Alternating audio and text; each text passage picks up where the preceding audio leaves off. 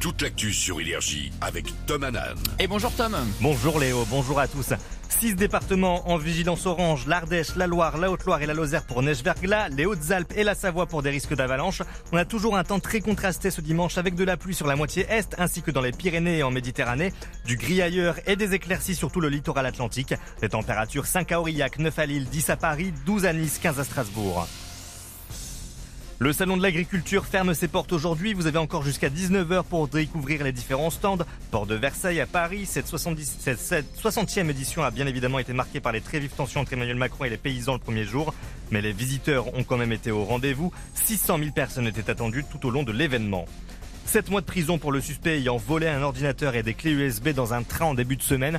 L'individu était déjà connu des services de police pour des faits similaires. Le matériel dérobé appartenait à un ingénieur de la ville de Paris et contenait des informations liées aux Jeux Olympiques. Pas de données sensibles a priori, seulement des plans de place de parking.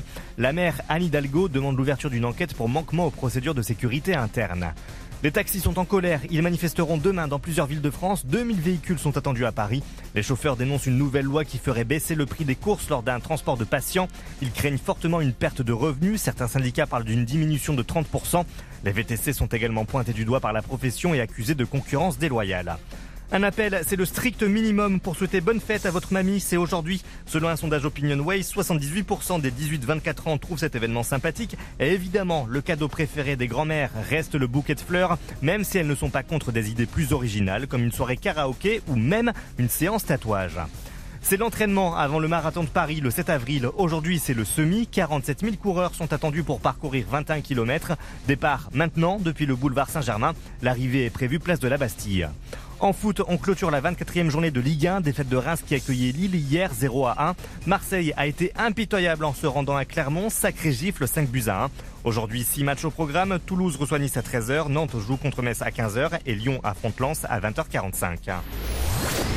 Ils ont pu compter sur vous. Les Enfoirés ont réuni près de 9 millions de téléspectateurs vendredi pour leur 35e concert, la meilleure audience en 3 ans.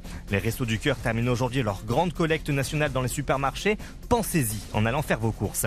Il est 8h03, c'est la fin de ce flash. Très bon réveil sur Énergie.